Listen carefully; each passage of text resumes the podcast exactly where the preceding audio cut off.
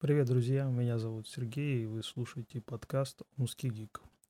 Пусть это будет э, бета-версия нашего подкаста, ведь для полноценного пилота я все еще должен поднабраться материала, да и привыкнуть к этому новому для меня формату. Если вы не заметили, то у подкаста появилась вложка.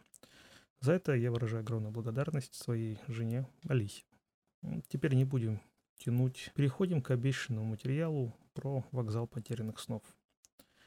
Я решился на прочтение вокзала, потому что в прямом эфире с, с интернет-ресурсом fundlab.ru пообещал прочитать «Шрам». Но «Шрам» — это вторая книга условного цикла, и мне хотелось познакомиться с миром, который придумал Чайна Мьевил. Странный город Нью-Крабюзон. Он наполнен разными расами, но при этом кажется умирающим. В нем бурлит жизнь, но город при этом не выглядит живым. Именно в него приходит Гаруда, который лишился своих крыльев. Именно там живет скульптор Хепри, которая влюблена в человека ученого. Именно в этом городе начнется ночной кошмар, который изменит жизнь героев книги навсегда.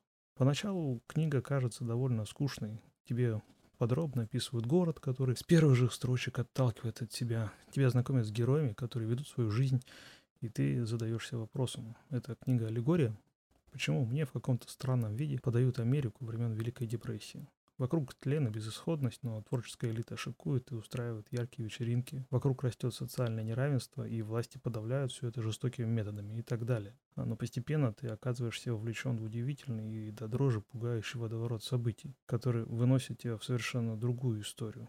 Вдруг начинается какой-то голливудский экшен, и ты не можешь оторваться от происходящего. А еще каким-то непостижимым образом автору удается поменять твое отношение к городу.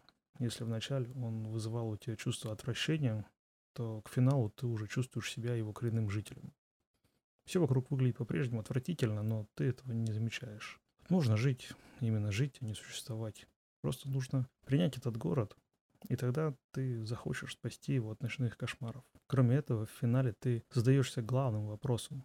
А имеем ли мы право осуждать кого-то за его проступки? Что если оступившись человек принимает свое наказание, принимает его и пытается жить дальше? Но над ним висит груз прошлого, который окружающие не могут понять.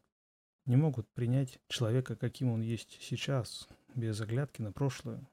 Потому что в каждом из нас есть что-то, что заставляет применять свой опыт на окружающих.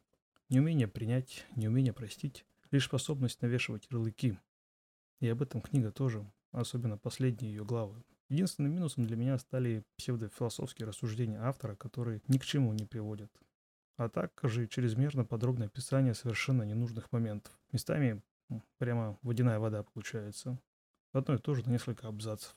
В остальном же стиль автора и его слог очень неплохие. К слову, книга может стать отличным источником вдохновения для мастеров настольных ролевых игр. Автор достаточно подробно рассказывает об устройстве города, о расах его населяющих и об истории мира в целом. Да и карта достаточно подробная, так что берите на заметку. Книга мне понравилась, и я обязательно продолжу знакомство с творчеством автора. Есть в нем что-то притягательное. Если вас заинтересовал мой короткий обзор на эту книгу, то рекомендую ознакомиться. Возможно, вы, как и я, решите остаться в Нью-Карбазоне, чтобы узнать этот циничный, мрачный и безжалостный город получше. Спасибо, что дослушали до конца, друзья. Надеюсь, вам такой формат понравится. На этом все. До встречи.